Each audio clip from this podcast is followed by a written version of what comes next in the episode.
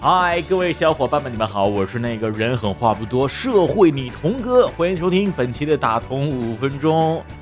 啊，天气很冷，冷的我都已经不想录节目了。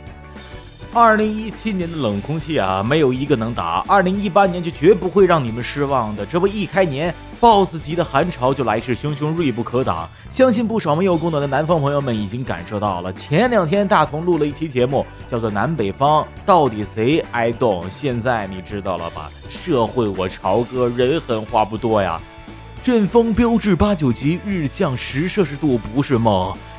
阴森天空夹杂着天内线般的毛毛雨，刺到脸上，就像是被容嬷嬷扎进了几百针。冷冷的冰雨在我脸上胡乱的拍。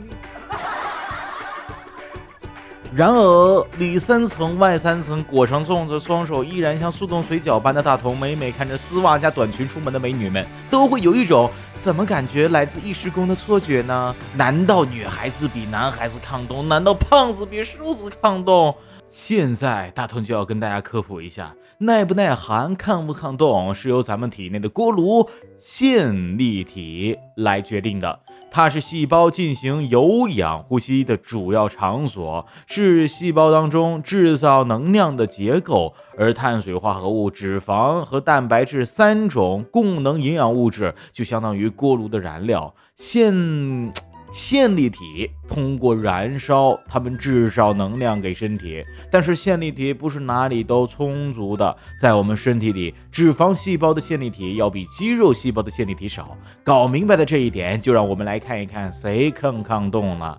男生 vs 女生，大部分男生肌肉比女生多，线粒体多，锅炉充足，燃料也充分，产热的机能就比较高。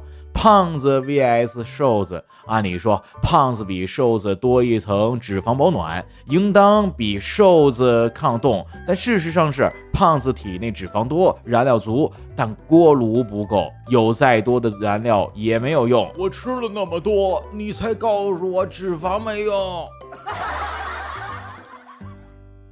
再来看一看高个子和瘦个子。线粒体产生的能量也要运送到身体各部分才能发挥作用。长太高了，手长脚长，就得花更多的功夫运送能量。